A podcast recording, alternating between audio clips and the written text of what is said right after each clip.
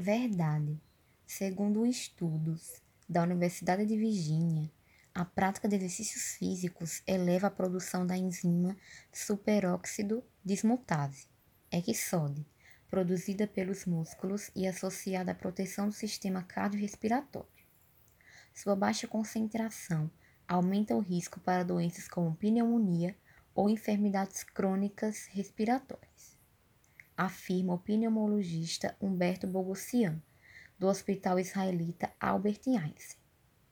Além disso, também sobe a chance de ocorrência de isquemia cardíaca, derivada da obstrução do fluxo sanguíneo, e falha nos rins.